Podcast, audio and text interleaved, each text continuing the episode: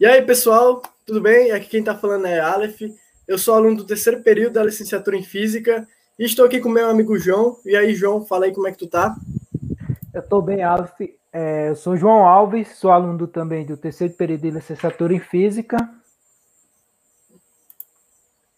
E bom, pessoal, sejam todos bem-vindos ao nosso quarto podcast do Ensaios de Física. Para quem não conhece nosso projeto, o Ensaios de Física é um projeto de extensão do IFRN que faz vídeos semanais e podcasts mensais sobre a física e também sobre temas relacionados à ciência em um contexto geral.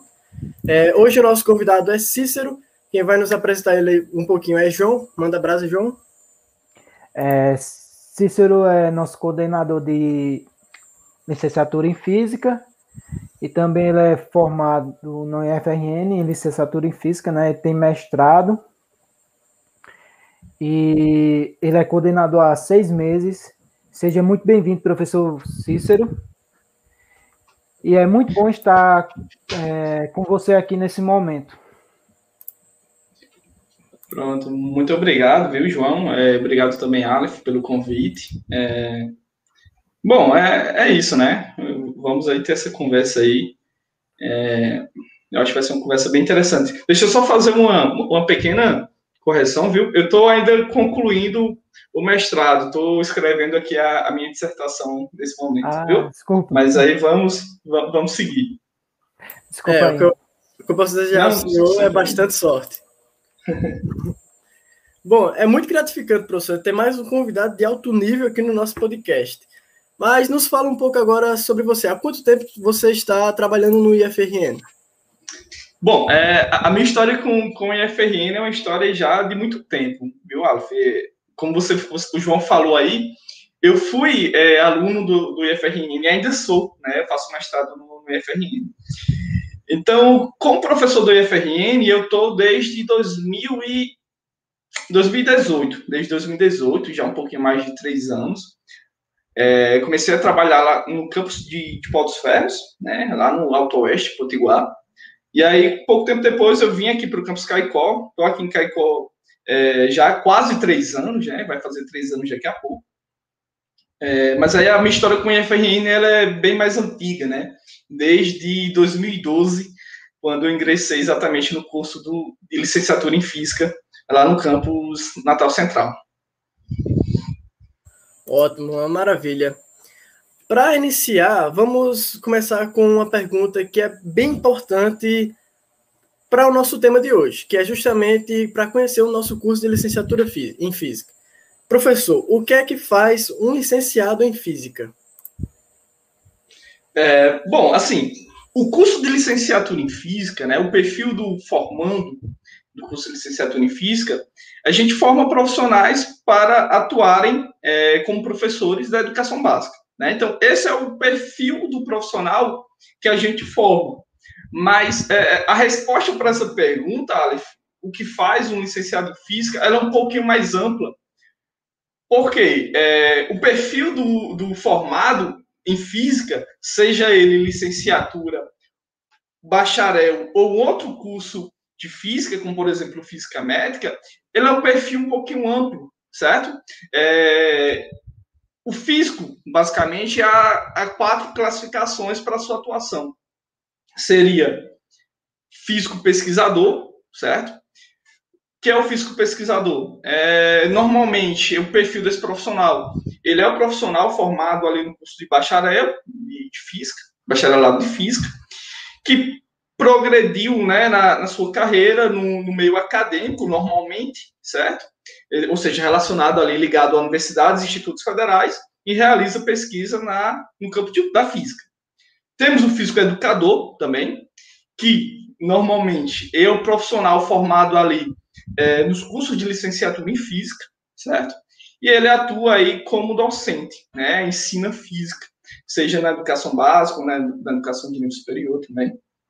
É, a gente tem também outros, outros perfis, como é, o físico tecnólogo, que é um cara formado na área de física, que utiliza seus conhecimentos de física é, combinados com conhecimentos de outros profissionais, normalmente ali da área de engenharia, é, para a produção de equipamentos, de tecnologia.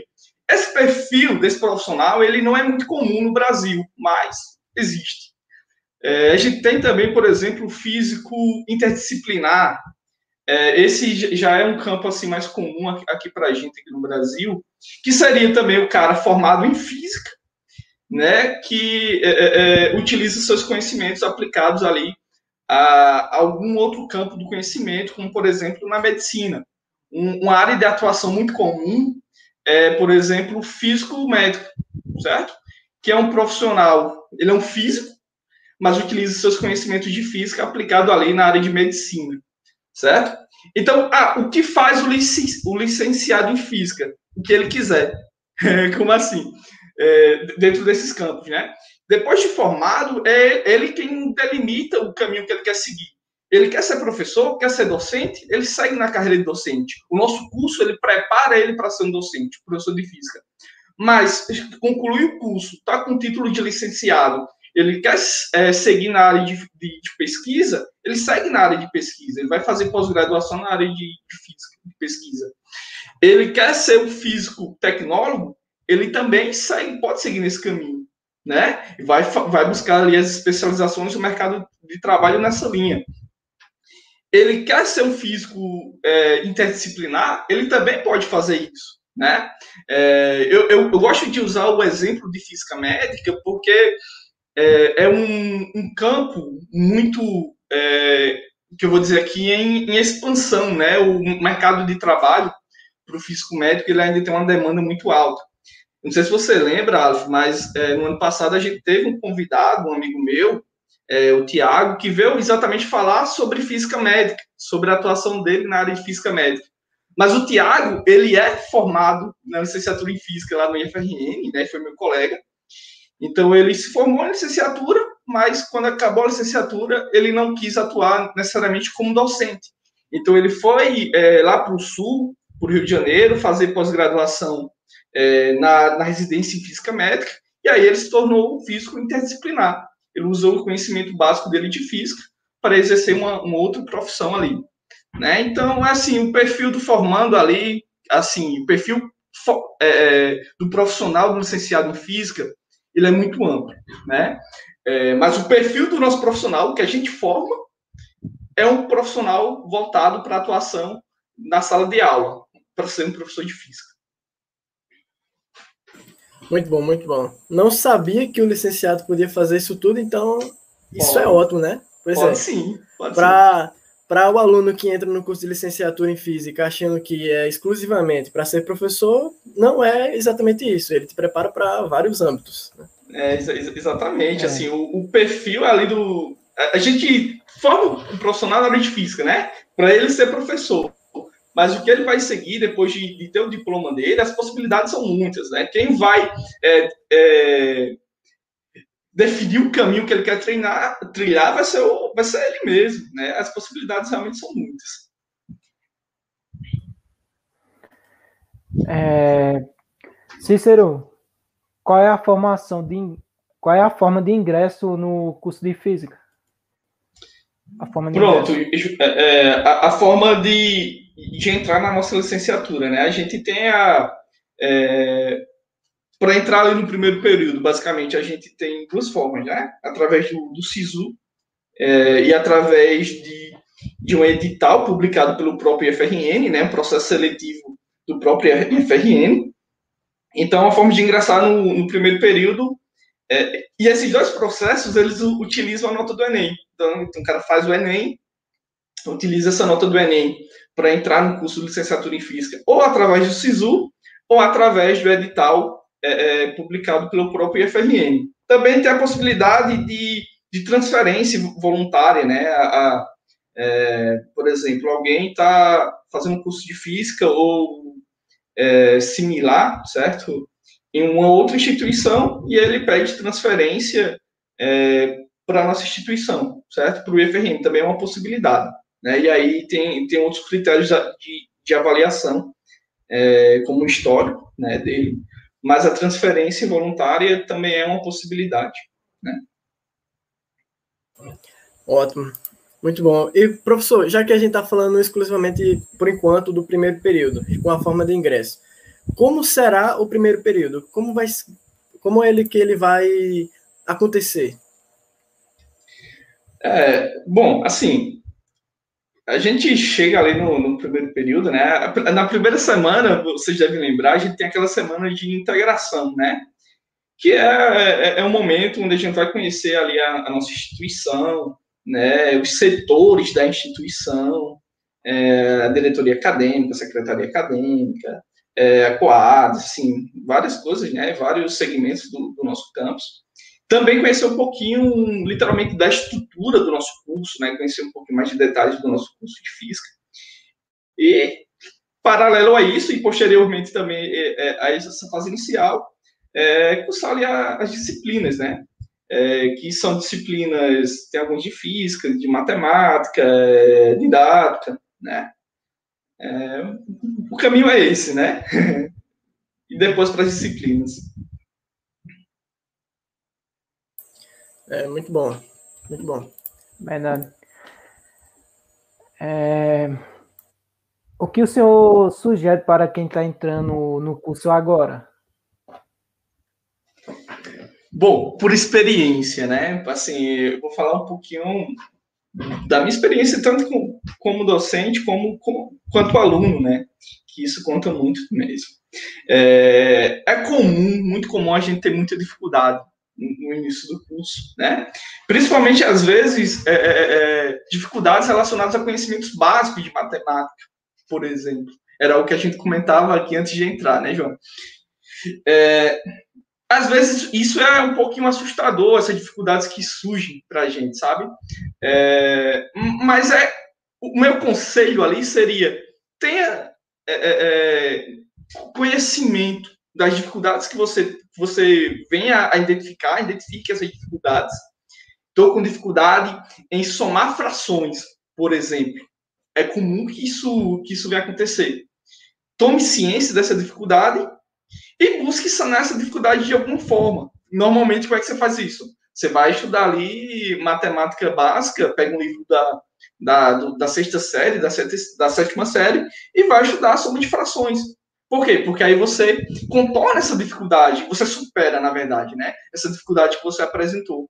Se a gente é, é, ficar preso àquela dificuldade que eu apresentei no início do curso, é, e a gente vai achar, oh, isso aqui é muito difícil, isso aqui não é para mim. Se a gente ficar preso àquela dificuldade, a gente acaba desistindo. Mas se eu encontrei uma dificuldade, identifiquei qual é essa dificuldade, o caminho é buscar a solução para ela. Vou buscar essa solução estudando. A partir do momento que você encontra a solução para essa dificuldade, você não somente supera essa dificuldade, como você sai mais forte e preparado para as próximas que vão vir pela frente e também acabar enfrentando, né, é, superando elas. E isso vai impedir é, que você acabe desistindo, né? Porque quando você se entrega à dificuldade, o que você faz? Você desiste. Você acha, ah, isso aqui não é para mim. Acaba desistindo. Então, o meu conselho é esse, né? Não se entreguem às dificuldades, identifique elas e as supere, né? Vença elas. É, isso é, é muito bom. Eu tenho até um exemplo comigo. Quando eu entrei no primeiro período, eu passei um ano sem ler nada. Então, eu entrei e não sabia ler. Literalmente, eu não conseguia ler um, vários capítulos e interpretar. E o que, é que eu fui buscar? Fui tentar aprender a ler novamente, aprender a interpretar, aprender a conseguir compreender o que eu estava lendo. E foi assim que eu consegui evoluir, aprendendo a falar também, a me soltar, apresentando, apresentando trabalhos. É algo que você tem que localizar suas, suas dificuldades e conseguir acabar com elas, né? É, e bom, passou um ano sem ler, já eu passei um ano sem estudar, porque leio, leio muito, que eu sou chegado muito a livros de texto Aí leio, eu leio. Mas estudar, estudar nada não. Passei um ano sem estudar. Ah, eu confesso. É, quando, teve, quando teve a época da pandemia, eu confesso que eu estudava, entre aspas, eu resolvia alguns cálculos. Eu gosto muito dessa área de cálculo, então eu ficava resolvendo alguns cálculos aleatórios por aí. E eu só fazia isso, não lia mais nada, não fazia mais nada. e bom, professor, uma das coisas que eu li, né, falando de leitura, uma das coisas que eu li recentemente foi o PPC do curso, que ele é, o, é diferente para o pessoal dos períodos mais atrasados. É, no caso, quem está terminando o curso usa um PPC 2012 e a gente usa, nós do terceiro e o pessoal do primeiro agora vai usar um de 2019. Nesse PPC existem alguns eixos de disciplinas, né? E como funcionam esses eixos? Bom, Aleph, aí já aproveito e já, dá, já dou também, já encaminho também uma, uma, outra dica, né? Dá uma lidazinha no PPC, né? Eu acho que é importante a gente conhecer o documento que, que regula. É...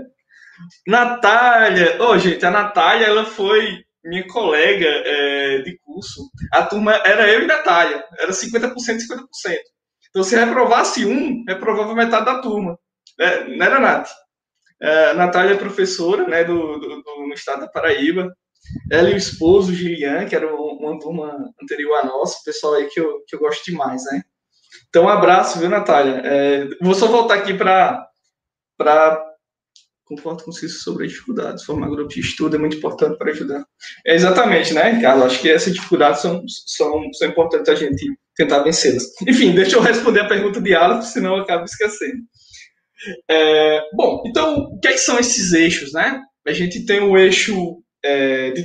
É, são eixos é, na qual a gente agrupa as disciplinas, né? Tem o eixo fundamental, é, que é um eixo que comporta ali, agrupa disciplinas é, que objetivam fortalecer conhecimentos básicos lá do ensino fundamental ensino médio, por exemplo, matemática fundamental, que, que trabalha essa disciplina de matemática fundamental.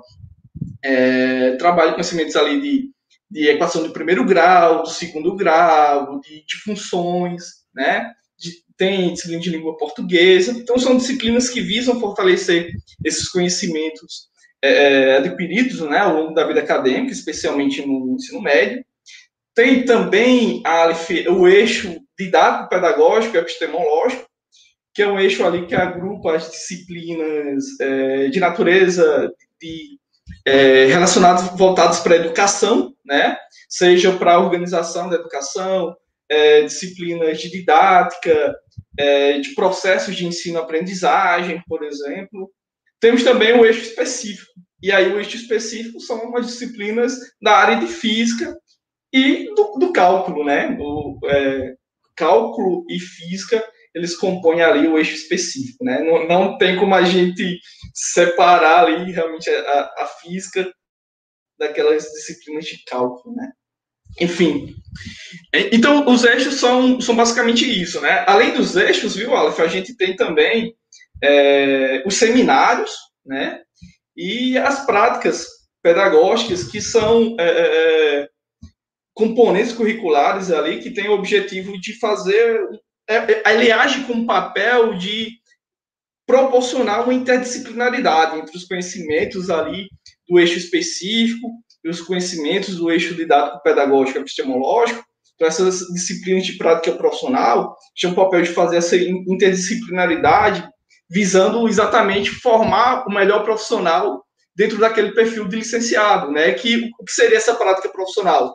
seria o estágio docente, seria é, o que vocês vão pagar lá no finalzinho do curso, sétimo e oitavo período, seminário de pesquisa, né, e desenvolvimento da pesquisa acadêmica, o famoso TCC, trabalho de conclusão de curso. Então, é um pouquinho disso, né? Muito bacana, muito bacana. O pessoal costuma dizer, né, com, com esse que o eixo específico é, a, é o eixo que o filho chora e a mãe não vê. Infelizmente, no meu caso.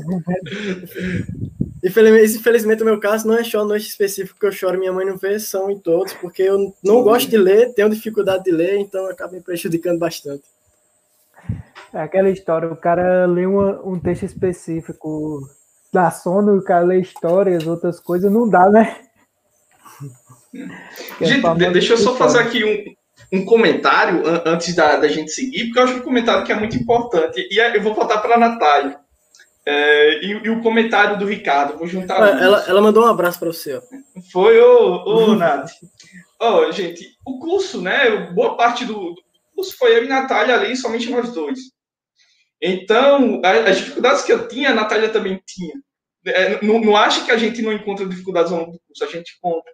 Mas a gente, a gente estudava muito juntos, né? Então a gente sentava ali para estudar. Nath, eu não entendo isso aqui, me ensine isso aqui, por favor. E a Natália vinha e me ensinava. Cícero, é assim. Eu, ah! E o mesmo acontecia, né? Oh, Cícero, eu não estou entendendo isso. Me ensine isso aqui, por favor. Ah, Natália, isso aqui é muito fácil. É isso, isso, isso, aquilo. Ah, então esses grupos de estudo, estudar com teu colega é muito importante. Porque a dificuldade que tu vai ter, o teu colega também tem. E às vezes ele pode te, te ajudar naquela dificuldade. Né? Então, fazer um curso literalmente ali é, é, é isolado não é, não é bom para ninguém. Essas interações elas são muito importantes, exatamente nesse contexto também de apoio para a gente seguir até o final. Né? Então, eu, eu, queria só fazer essa, essa ponderação, porque eu considerei realmente importante. A Natália é uma pessoa maravilhosa aí. Bom, é, vamos seguir. Pode, é. pode seguir. Às vezes, às vezes eu e o João fica conversando sobre algumas, algumas dificuldades que a gente tem e vamos tirando as dúvidas é um do outro, né? É, vamos prosseguir. É.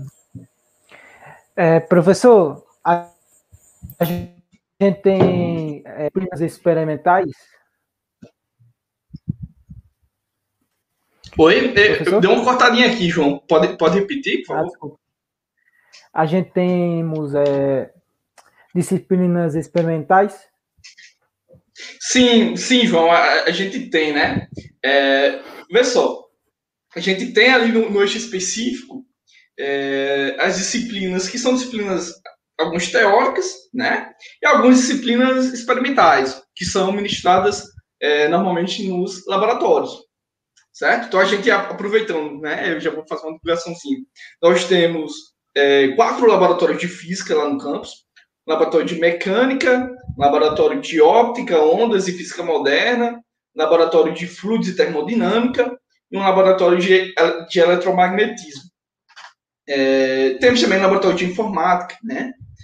É, mas, enfim, então essas disciplinas, é, é, é que são disciplinas práticas, as disciplinas experimentais, elas são normalmente ministradas lá no laboratório, são disciplinas que... É, porque a física é uma ciência experimental, né? Então a gente tem sim aquela parte teórica, mas a gente também tem a parte experimental ali que a gente realiza no, nos laboratórios. Então, é, sim, é, a gente tem né? essas disciplinas. Inclusive, eu vou aproveitar e fazer um, um outro comentário. É, vou puxar novamente essa, a sardinha para a Nath. Porque é o seguinte, gente, eu, eu gosto muito de lembrar dessa experiência é, que a gente vivia dentro do, do laboratório também né? Eu e a Nath, a gente era muito curioso. Então a gente sempre estava passando ali no laboratório e tinha algum professor preparando uma aula experimental. Não tinha nada a ver com a gente. Normalmente era o professor Jacques Cousteau. E a gente batia ali na porta, dava aquela olhadinha assim, professor, o senhor está fazendo o que aí? Não, estou preparando uma aula aqui, que eu vou ministrar aqui uma, uma aula é, de circuitos elétricos. É interessante, né? Curioso, né? Querendo dar, dar uma olhadinha ali e aprender. Cheguem para cá, né? Então eu e a Natália ia, ficava ali curiando. É, nessa curiosidade que a gente tinha, a gente ia aprendendo sempre um pouquinho. Né? O professor, normalmente, quem, dá, quem ministra é, essas disciplinas experimentais era o professor Jacques Cousteau lá na época, né? E ele ia aos pouquinhos ali ensinando a gente né, todos esses procedimentos além de laboratório e tudo mais. Então é uma, uma, outra dica, né, também que eu dou, assim, se insere também no ambiente do campus, né, vivencia isso. É, ah, sei lá, às vezes é, é, é a gente tá ali no campus, dá uma passadinha no laboratório, ver se tem... Eu, eu gosto muito de ficar no laboratório, Alf, é, fazendo experimentos que às vezes não tem nada a ver com a disciplina que eu estou ministrando naquele momento, mas eu acho divertido principalmente ali na, no campo de eletromagnetismo. Então dá uma passadinha, se eu estiver lá no laboratório, bate lá na porta, entre um minutinho, dá uma olhadinha no experimento, né? Mata um pouquinho da curiosidade. Eu acho se prepare. que é, que é interessante. é, quando, quando, a gente voltar pro, é, quando voltar pro IFRN, no período presencial, eu não tá lascado. que a gente não sai lá, não. A gente mora de tá, tá, é, tá gravado, viu? Tá gravado, pode tomar não. Tá bom. Antes, antes de prosseguir, vamos ver alguns comentários aqui que a professora Natália está comentando também algo muito, de muita relevância e acho que o senhor quer ver também.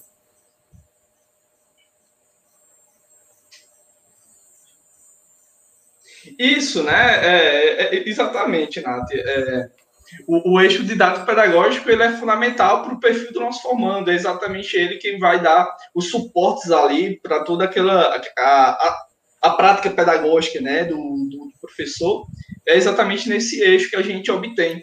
Mas não somente esse eixo, né? O, o, o, a parte né, da prática profissional ela é também muito importante, que é quando a gente faz a união do, dos conhecimentos adquiridos ali no, no eixo de idade pedagógico com os conhecimentos do eixo específico, né? A gente une todos ali, os dois, na prática pedagógica, né? Eu acho que é, que é muito importante também.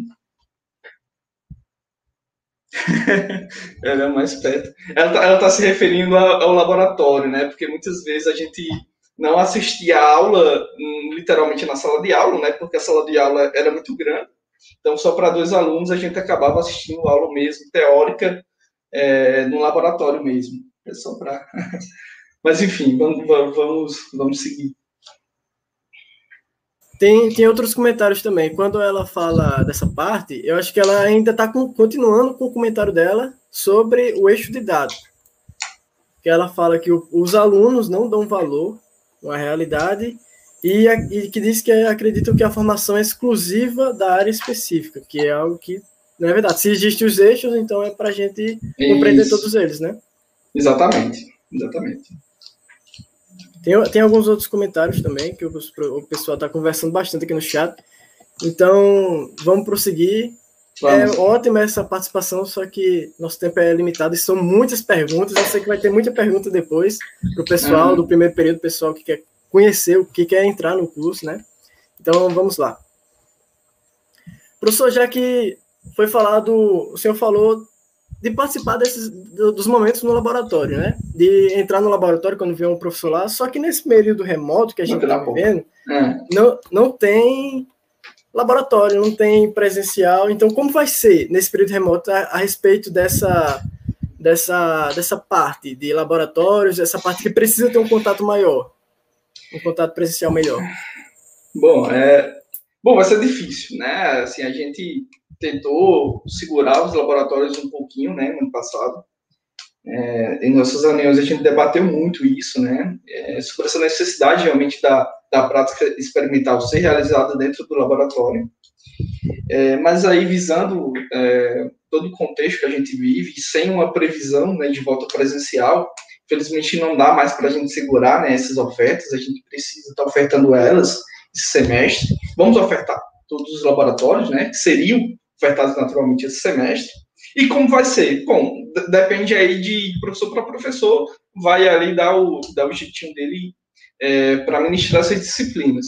Eu posso falar por mim, né? Eu sou professor de laboratório de eletromagnetismo.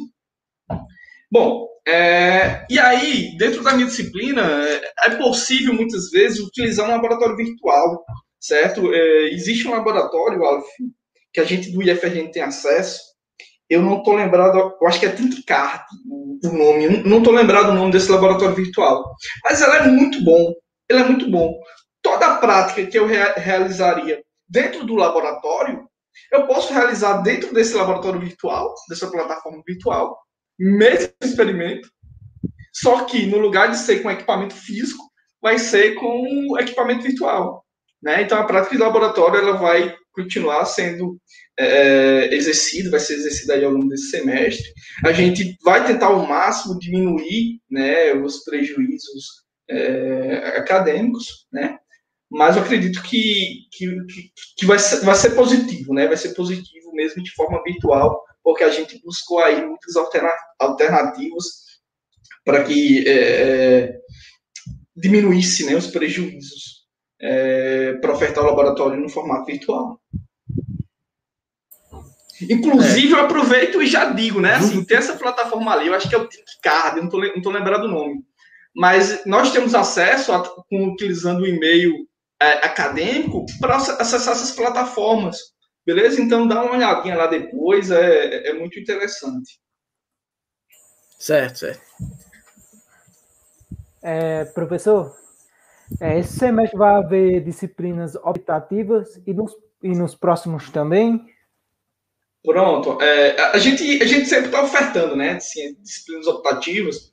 É, para o pessoal ali de, que está no terceiro período, ainda não.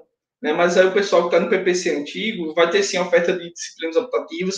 Só para aproveitar de uma contextualizada, né? O que, que seriam essas disciplinas optativas? A gente tem as disciplinas obrigatórias, certo? Que todo mundo paga, né? É necessário pagar. É.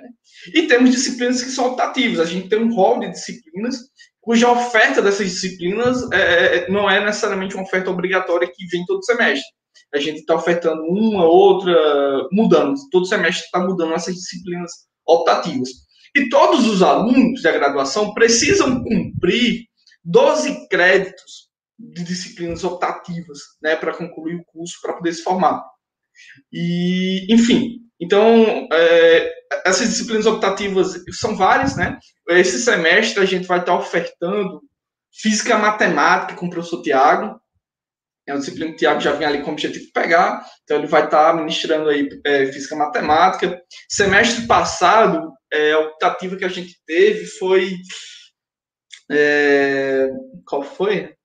Foi geometria analítica. Não, não foi geometria, foi álgebra linear. Sim, álgebra linear, é verdade. Eu, tô, eu fui olhar aqui para o livro, né? Tem um livro aqui de álgebra linear, foi, foi dar uma lembrada de qual era.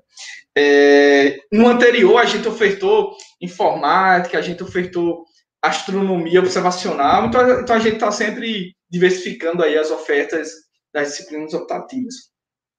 Semestre que vem também vai ter, né? Só não sei ainda qual ou quais. É o que a gente vai conversar aí ainda ao longo do semestre para poder definir isso.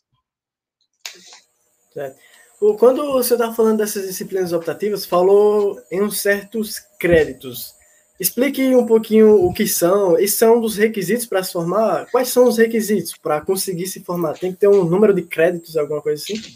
Bom, é, quais são os requisitos, né? Primeiro, cumprir todas as disciplinas obrigatórias, né, com aprovação, ser aprovado, todas as disciplinas obrigatórias.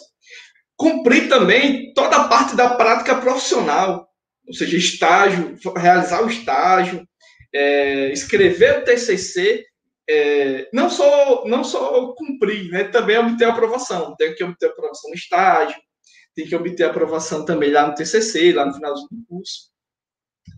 Bom, então, além de cumprir é, com aprovação todas as disciplinas obrigatórias, toda a parte da prática profissional, que envolve estágio, TCC, é, seminário, é, prática do seminário integrador, entre outras coisas, que eu não lembro agora tudo de cabeça. Tem também é, as disciplinas optativas, você precisa cumprir 12 créditos. O que é um crédito? Um crédito é, é equivale a uma disciplina de 20 horas, certo? Então, por exemplo, uma disciplina que tem, não na, não na verdade 20 horas, é 20 horas aulas. 20 aulas, na verdade. Uma aula de 45 minutos, certo? Então, é, uma disciplina, por exemplo, de dois créditos, ela vai ter 80 aulas. Uma disciplina de seis créditos vai ter quantas? Peraí. Uma de dois tem 40. Uma de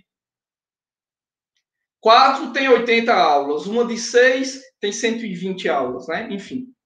É, cumprir nesses né, créditos, ou seja, ele vai cursar ali algumas disciplinas. Se ele cursar, por exemplo, três disciplinas de, de, de 60 horas, que é o que vale a 80 aulas, ele cumpriu ali os, os 12 créditos, certo?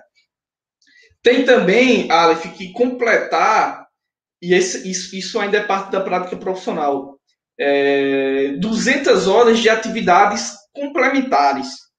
Na verdade, eu acho que no novo PPC não está explícito o nome atividades complementares. Eu acho que é atividades. Não estou lembrado. Você é, lembrado? Atividades de aprofundamento. Pronto, atividade de aprofundamento, que, entre outras, entre outras palavras, seria é. atividade complementar, né? E o que seria isso? É você participar de conferências, de palestras, de seminários na área de formação, seja na área do curso de física ou de, de, de formação pedagógica, né? É, tem, tem, várias opções, são atividades complementares. Por exemplo, de extensão, o ensaio de física é um projeto de extensão coordenado e idealizado ali pelo professor Tiago, né, Tiago Sobral, no qual vocês fazem parte, vão receber um certificado né, quando concluir ali o projeto. Então, esse certificado vocês vão podem utilizar lá para atingir essas 200 horas de atividades complementares. É, participar do projeto de pesquisa, participar, vê só, de, de monitoria, monitoria também conta.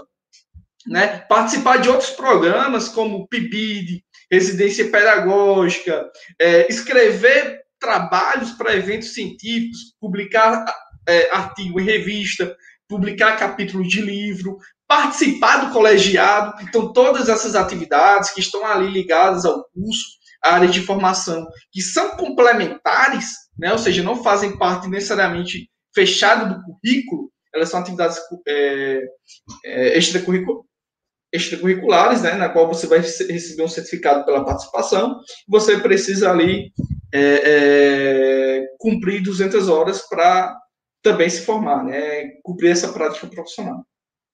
Ótimo. Eu acho que eu não estou esquecendo de nada, não. Alf. Se eu estiver esquecendo aí, depois eu. Qualquer coisa a gente, a gente relembra.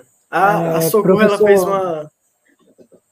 Deixa eu tirar a dúvida do Pode chat ir. aqui, João. Rapidinho. Pode ser. A Socorro, ela fez uma pergunta sobre como vai ficar o estágio 3.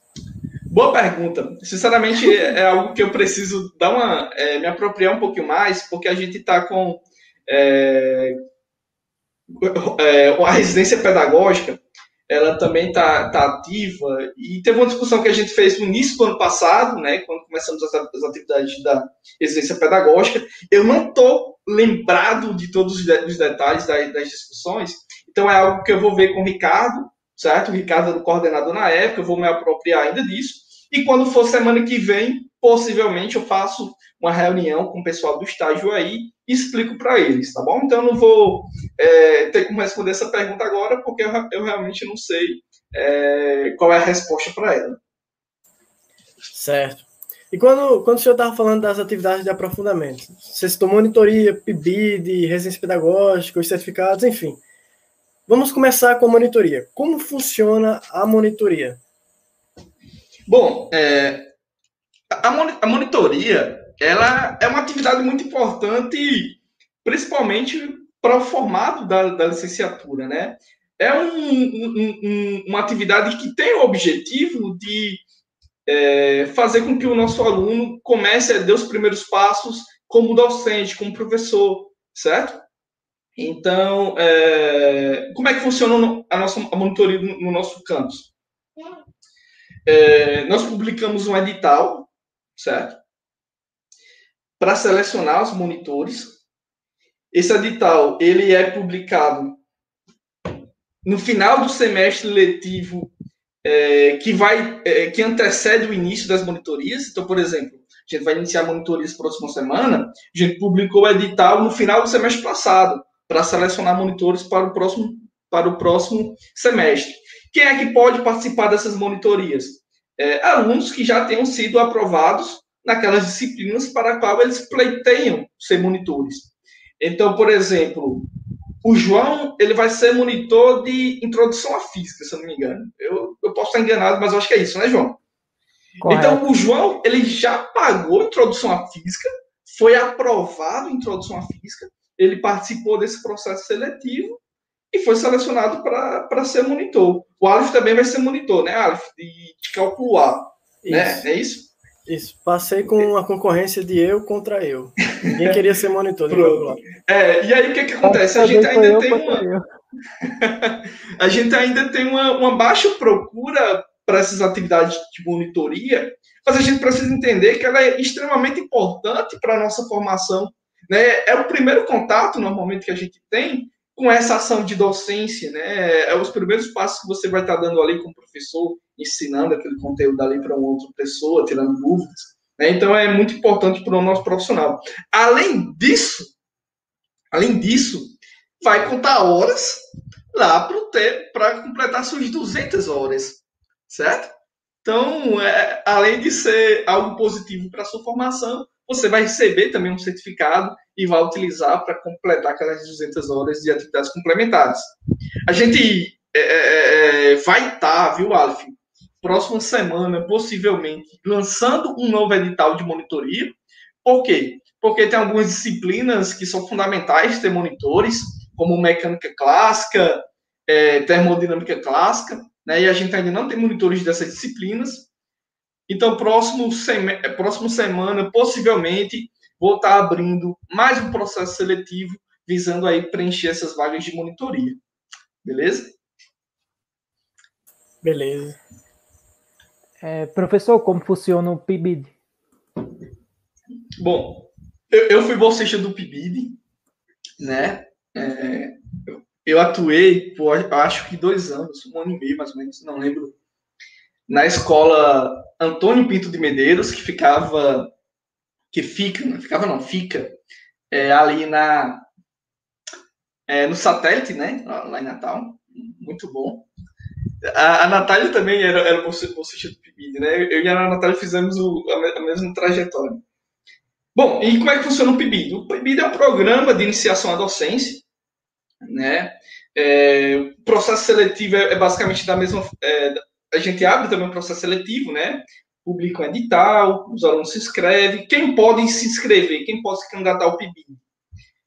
É, correndo o risco tá, de algo contra os editais que estão sendo publicados nesse momento, mas até onde eu lembro, qualquer pessoa pode se candidatar, né, qualquer aluno é, é pode se candidatar a, a, ao PIBID, é, desde que não tenha cumprido, se eu não me engano, 80% do curso, algo assim. Então, por exemplo, o aluno do, do primeiro período, se houver uma publicação de edital para a seleção do PIBID, o aluno do primeiro período, normalmente, ele pode se candidatar. Ele pode ser é, bolsista de iniciação à docência. E aí ele recebe ali um auxílio financeiro, né, uma bolsa que não muda desde o tempo que eu fui bolsista, que era 400 reais, né, ainda é o mesmo valor. Então, em 2012 eu recebi 400, vocês continuam recebendo 400 reais também. É, bom, mas aí o, é, quem, coordena quem coordena as ações de PIBID é o professor Rodrigo, ele quem, tem, quem é quem tem mais detalhes ali sobre, sobre esse programa, né? Mas basicamente a gente vai ter também essa, essa experiência, né? O PIBID tem a finalidade é, de iniciar os nossos alunos na docência. É um programa muito importante, né? Eu aprendi muito no PIBID. Eu, eu, eu falo por experiência, eu aprendi muito, muito mesmo no PIBID. O professor Eliandro, que era o responsável, né, pelo meu grupo do PIBID lá, lá na, na escola Antônio Pinto, ele, eu aprendi muito com ele, o cara foi foi maravilhoso, né? Então a gente sempre fazia ali ação de PIBID, normalmente, na minha época, as ações que a gente fazia lá na escola, além de, é, de participar das feiras né, científicas ali da escola, a gente fazia também é, quase toda semana atividade de revisão de física. Né? Então, o pessoal, os alunos iam no contraturno e a gente fazia alguma atividade de revisão, muito positivo, muito positivo. A gente vai perdendo medo de falar em público, vai se soltando, vai aprendendo ali as técnicas de docente. Então, PIBID é um programa fantástico. É fantástico. E além disso tudo, além de ser positivo para a parte formativa, você ainda recebe ali uma bolsa, um auxílio ali de 400 reais que dá para custear algumas coisas, né? É, é verdade, professor. Porque, olha, o meu grupo, é, ele já montou várias inter, intervenções, mas ainda não, não aplicou nenhuma. Mas a, a, gente, quando vai produzir as intervenções, percebe a evolução de cada intervenção.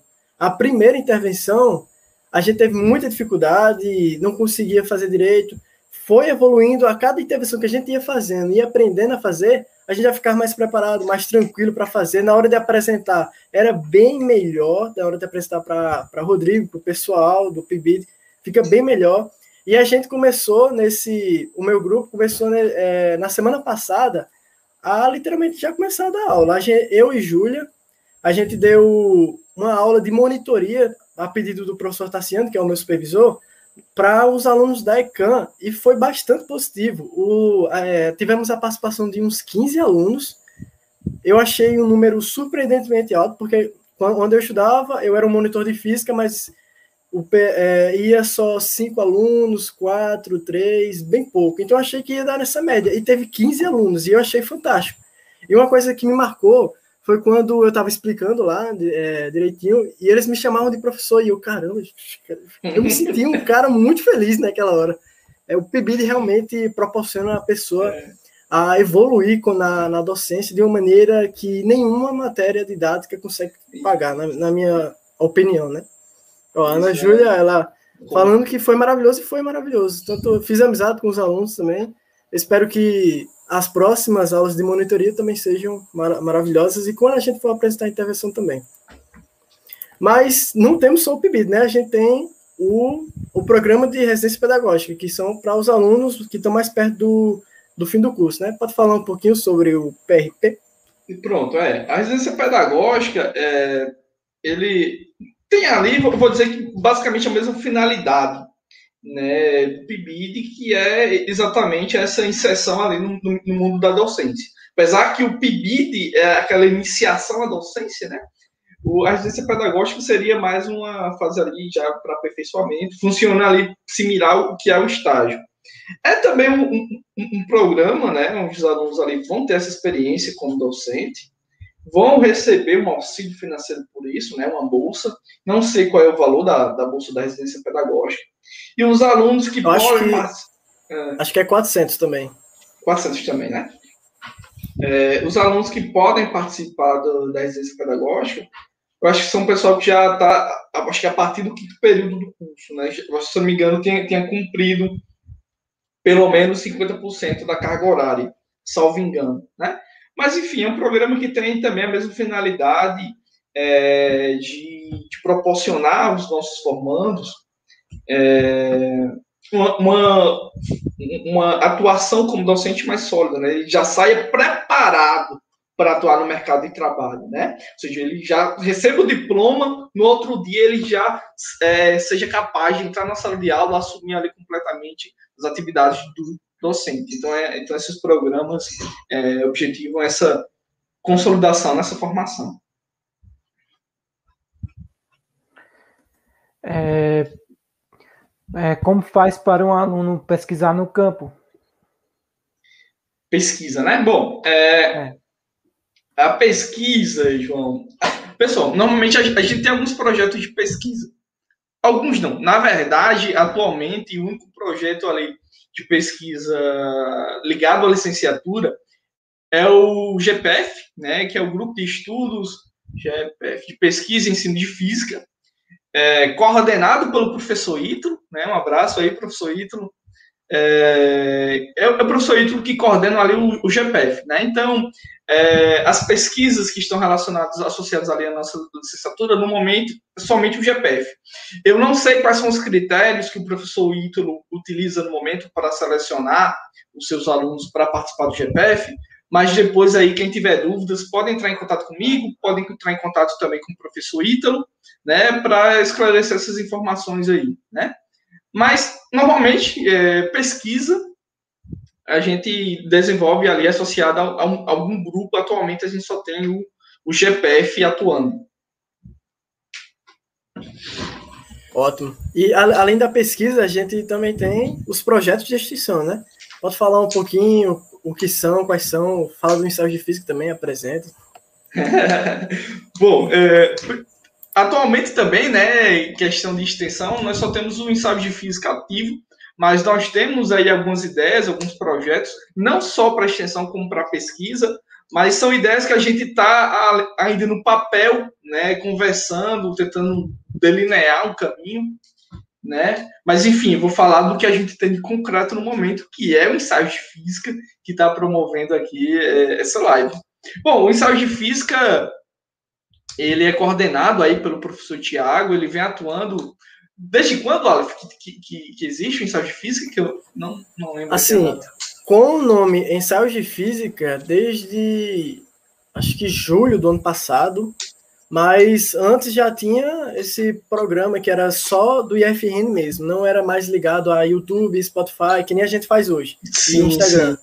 Era algo mais do IFRN mesmo. A ideia de criar o canal no YouTube partiu acho que em julho, em junho, por aí, foi na foi nessa época. E o nome saiu a partir dessa, dessa, dessa iniciativa de criar o canal no YouTube também. Pronto, né? Então, o, o ensaio de física aí, que é coordenado pelo professor Tiago, e tem, temos alguns participantes também, né? O, o Aleph e o João fazem parte, parte do, do ensaio de física. Temos também a Ana Júlia, a Cláudia e o Samuel, né? Eu acho que são esses os, integrantes atuais do, do ensaios. É, é um, um, projeto que tem o objetivo de divulgação científica, né? Semanalmente a gente publica dois vídeos, né? No, dois ensaios de física no YouTube, também é, no, Spotify, né? Eu não sei se tem outra, outra plataforma que a gente está utilizando no momento. E uma vez por mês a gente começou a fazer esses podcasts, né? Foi, foi uma iniciativa sua e do João, né? Teve também o Renato, que participou um, período aí do, do, do ensaios. Mas, enfim, eu não sei quando é que o, que o professor Tiago vai fazer mais uma nova seleção para o ensaio de física. Mas já fica também a, a, a dica, né, para os novos alunos fique, e, e, os alunos antigos também, né? Fiquem aí atentos a essas seleções, é, tanto para os projetos de extensão, como para os projetos de pesquisa. São ações que, mais uma vez, eu, eu digo, é, elas proporcionam uma formação mais sólida para os nossos é, para os nossos alunos, eu tenho certeza né, que todos os que fazem parte do, do ensaio de física, assim como todos os que fazem parte do GPF, é, estão tendo uma, uma, uma é, estão aprendendo muito né, nesses ambientes, estão é, se desenvolvendo, né, aprendendo, né, então é, é, algo que a gente realmente precisa se inserir né, nesses ambientes, tanto de extensão como de pesquisa. Além disso, digo mais, vai, você vai receber um certificado e vai contar para as, as horas complementares que você precisa atingir 200, beleza? É, isso é bom. Eu acho que o nosso projeto atualmente do ensaio de física, ele vai, se não me engano, é até outubro ou é novembro. E eu acho que até depois, é, acho que depois o Thiago vai abrir um, uma nova seleção para convidar mais pessoas. E aí fica aí já o lembrete do pessoal que quiser participar, né?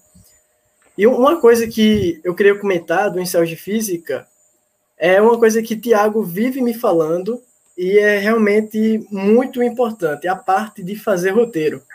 Porque você aprende muito fazendo roteiro. Eu mando um roteiro para Tiago, Tiago diz: tá bom, não, eu vou fazendo as edições aqui, faça isso, faça aquilo, faça aquilo, e eu acabo tendo que fazer 45 edições antes de o roteiro ficar pronto.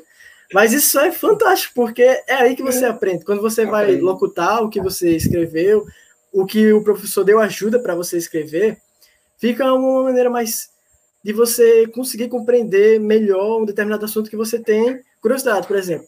Eu, ah, eu sempre quis saber como funciona a garrafa térmica, mas nunca vi isso no ensino médio e estou longe de ver na faculdade. Ah, vou estudar aqui, vou pesquisar aqui na internet como é que funciona, vou aproveitar e fazer um roteiro e mostrar para as pessoas o meu roteiro, vou ler, o pessoal vai, vai se sentir bastante.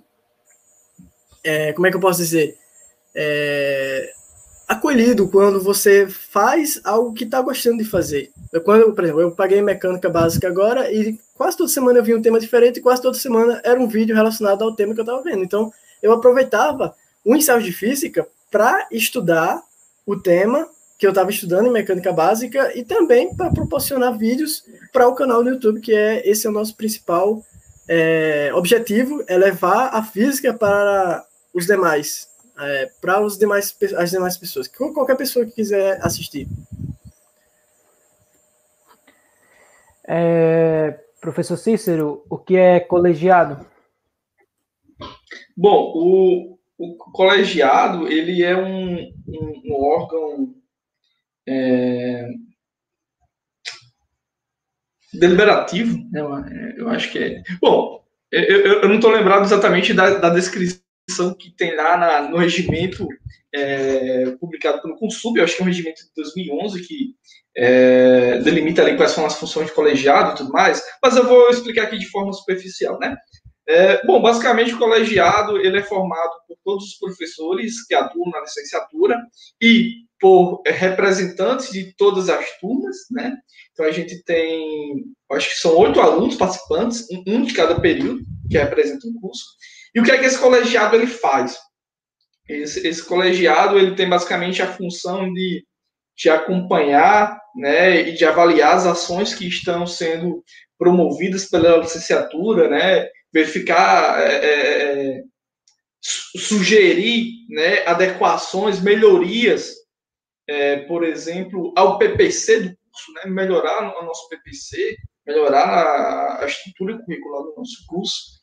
Ele tem também função de ser deliberativo, né, é, sobre pautas que sejam de sua competência, como, por exemplo, é, às vezes acontece do, de algum aluno, por algum, por algum motivo, é, cancelou a matrícula, depois é, pediu né, um, uma reativação de matrícula, quem decide, quem delibera é, se esse aluno ele pode ou não é, voltar para o curso, né, por meio de reativação de matrícula, é o, é o colegiado, né? É um, uma votação do colegiado onde todos os membros, onde todos os membros ali têm o mesmo, o mesmo peso né, de, de decisão, né? Então, basicamente é isso, né? Um, é um órgão ali formado pelos professores de curso e pelos alunos também, que tem esse objetivo de, de acompanhar todas as ações que são desenvolvidas é, pelo nosso curso, pela nossa licenciatura. Ótimo. Antes de da gente prosseguir, é, eu vou fazer uma divulgação aqui, porque o Nildo ele está pedindo ajuda para alguém que possa tirar dúvidas sobre o curso. Então eu vou fazer o seguinte: eu vou colocar aqui o Instagram do Ensaio de Física. Se quem quiser, pode conversar lá com a gente no Instagram do Ensaio de Física, que qualquer pessoa da nossa equipe vai responder, ou então pode conversar direto comigo, eu vou colocar o meu Instagram aqui também, para a gente fazer uma divulgaçãozinha rápida, certo? Então eu vou colocar aqui. O Instagram é só colocar ensaios de física em qualquer plataforma, YouTube, Instagram, Spotify, é só colocar ensaios de física que já aparece e também o meu Instagram é isso aqui. Quem tiver dúvidas e quiser conversar sobre o curso, pode conversar comigo, que o que eu souber eu ajudo também.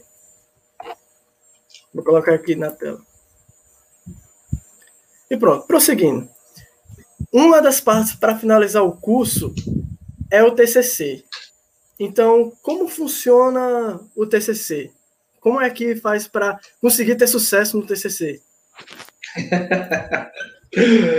Bom, para ter sucesso, é... Bom, o, TCC talvez seja uma das partes mais difíceis. Não, não é uma das partes mais difíceis, né?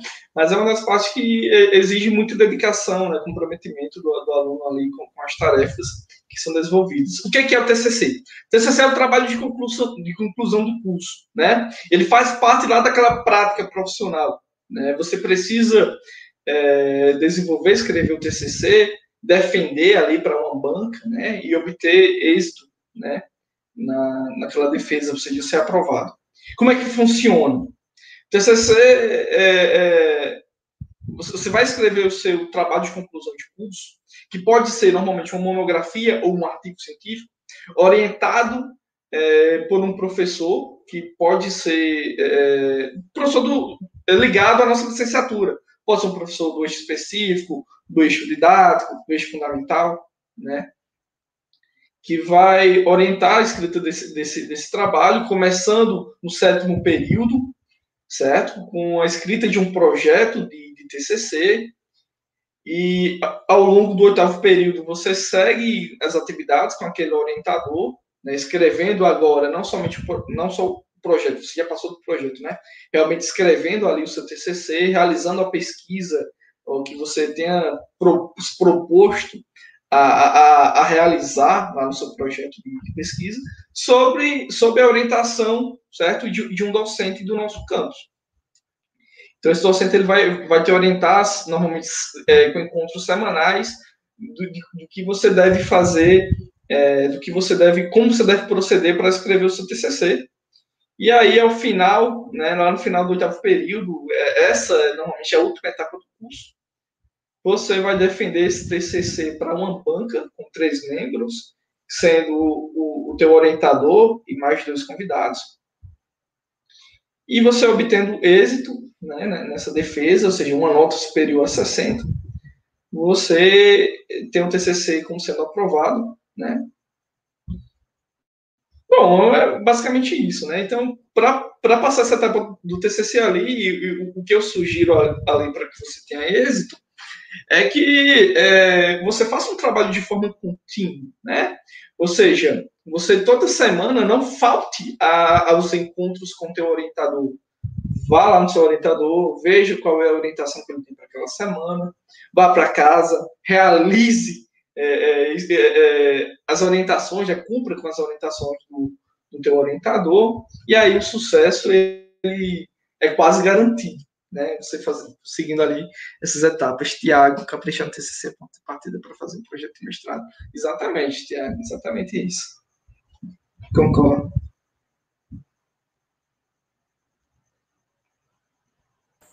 Pronto, a última pergunta agora o João vai fazer e a gente abre para o pessoal que tiver dúvidas para a gente responder também. Tá bom.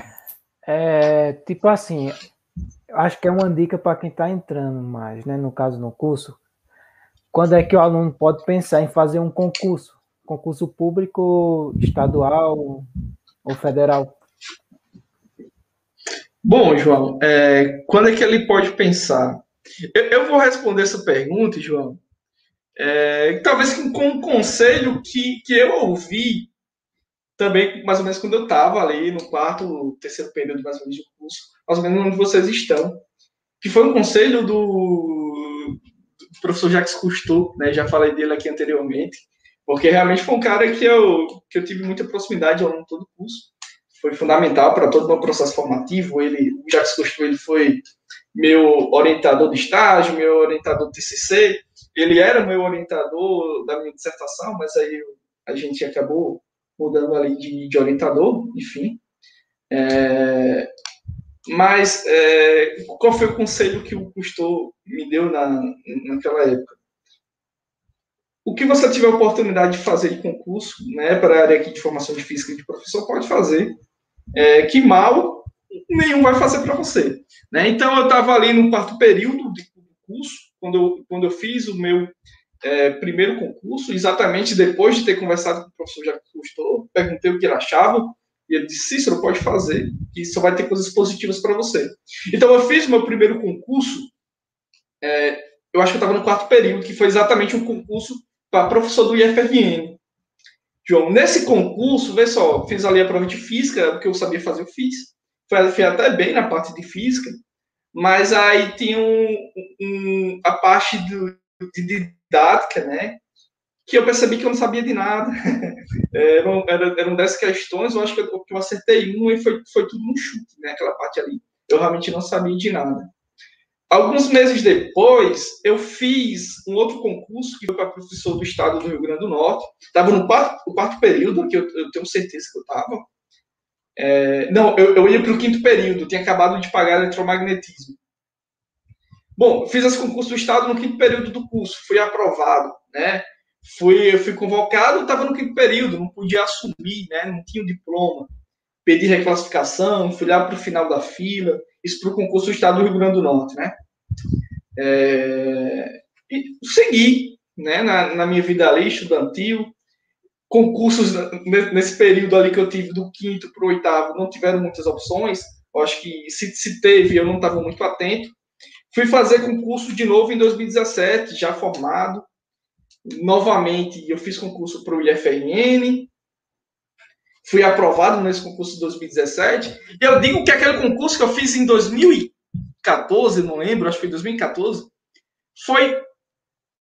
Em 2014, 2013, eu não lembro qual foi o ano foi fundamental para o meu sucesso nesse, nesse concurso de, de, de 2017. Por quê? Eu tinha experiência. Eu tinha certeza que eu precisava dominar muito bem aquela parte de, didática, porque naquele outro concurso eu tinha ido muito mal. Então, o que foi que eu fiz? Eu estudei muito a parte didática. Chego para fazer a prova, eu, eu não, não gabaritei a parte didática, porque teve uma, uma questão que eu fiquei na dúvida. É essa ou é essa? É essa ou é essa? Vou marcar essa. Era outra. Né? Mas eu fui extremamente confiante porque eu tinha estudado muito aqui. Eu só consegui, eu só foquei naquela parte porque eu tive a experiência anterior, né?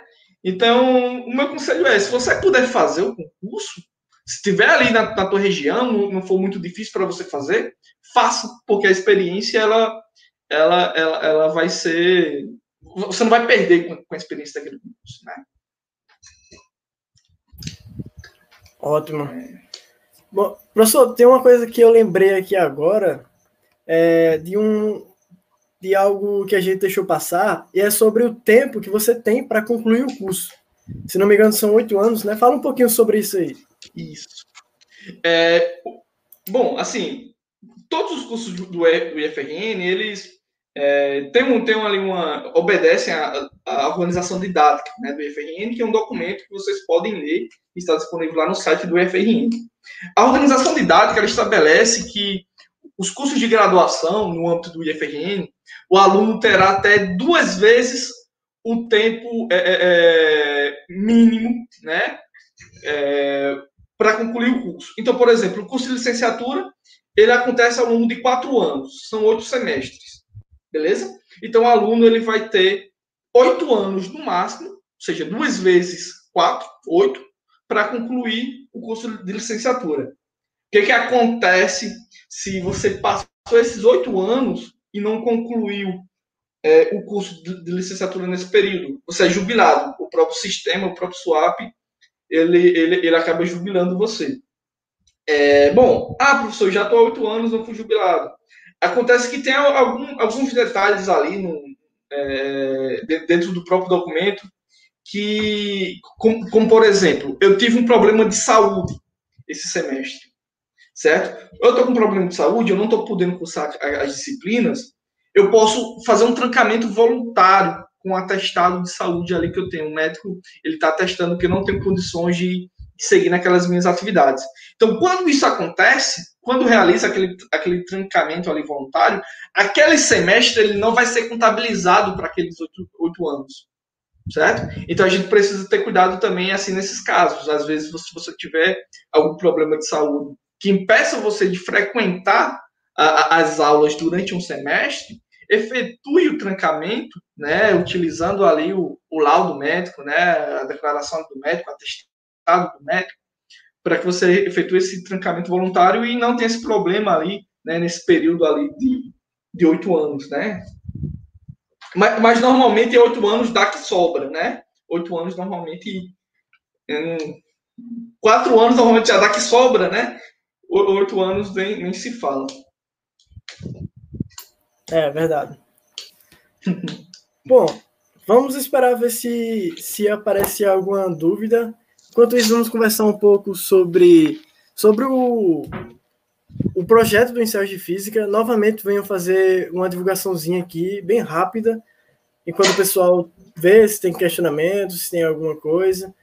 É, o Ensaio de Física, você pode nos seguir tanto no Instagram, os nossos vídeos vão para o Instagram, no IGTV, para o Spotify e para o YouTube. Em qualquer dessas três plataformas você pode pesquisar ensaios de física que vai aparecer. Eu acho que nós somos os únicos com esse nome, porque eu já procurei e só aparece a gente. Eu também já procurei, só aparece a é. gente. Então, quem tiver, a gente já fez mais de 60 vídeos. Quem tiver curiosidade de conhecer os outros, pode ficar à vontade e, e conhecer mais. E também quem quiser participar, fique atento para quando sair um novo edital. O professor Tiago lançou uma pergunta para o professor Cícero. Vou botar aqui na tela. Ah, você tem como ler, ler para mim? Eu tô com um problemazinho de vista, eu tenho que vir aqui na tela para conseguir. Professor, o senhor deu conselhos para quem entra no curso. Alguma mensagem de quem está mais perto do fim? Bom, Tiago, é, mensagem que eu tenho para quem está próximo do fim, né? É, eu vou voltar e, usar a minha própria experiência para poder é, contribuir essa mensagem, né? Eu acredito que quando eu entrei no curso de licenciatura em física, eu não queria necessariamente ser docente. Não acredito, não, tenho certeza. Esse não era necessariamente um objetivo, apesar de é, ser um amante da área de exatas, gostar muito de física, ser docente em si não era necessariamente um, algo que eu tinha mente, né? Não tinha necessariamente, quando assim que eu ingressei no curso, a visão dessas possibilidades que a gente teria de sequência de carreira após a, a licenciatura. Fui conhecendo essas possibilidades com o passado, né, conforme eu vivenciei ali o curso, né, contatos com muitos amigos que seguiram exatamente para outras áreas que não foi necessariamente docência. Mas ao longo do curso eu me descobri como querendo ser professor de física. Né? Essas experiências de um PIBID, no PET, eu fui bolsista do PET também, que é um programa, programa de educação tutorial. É, e a dificuldade do PET era somente porque às vezes atrasava a bolsa. O PIBID nunca atrasava, mas o PET, às vezes a gente chegou a receber, acho que duas bolsas juntas. É, mas enfim. É, eu me descobri como querendo ser professor, né? Então, todas as ações que eu fiz é, do, do, meio para o final do curso, né, ali do sexto, sétimo, oitavo período, foram traçar planos exatamente para exercer a minha profissão de docente.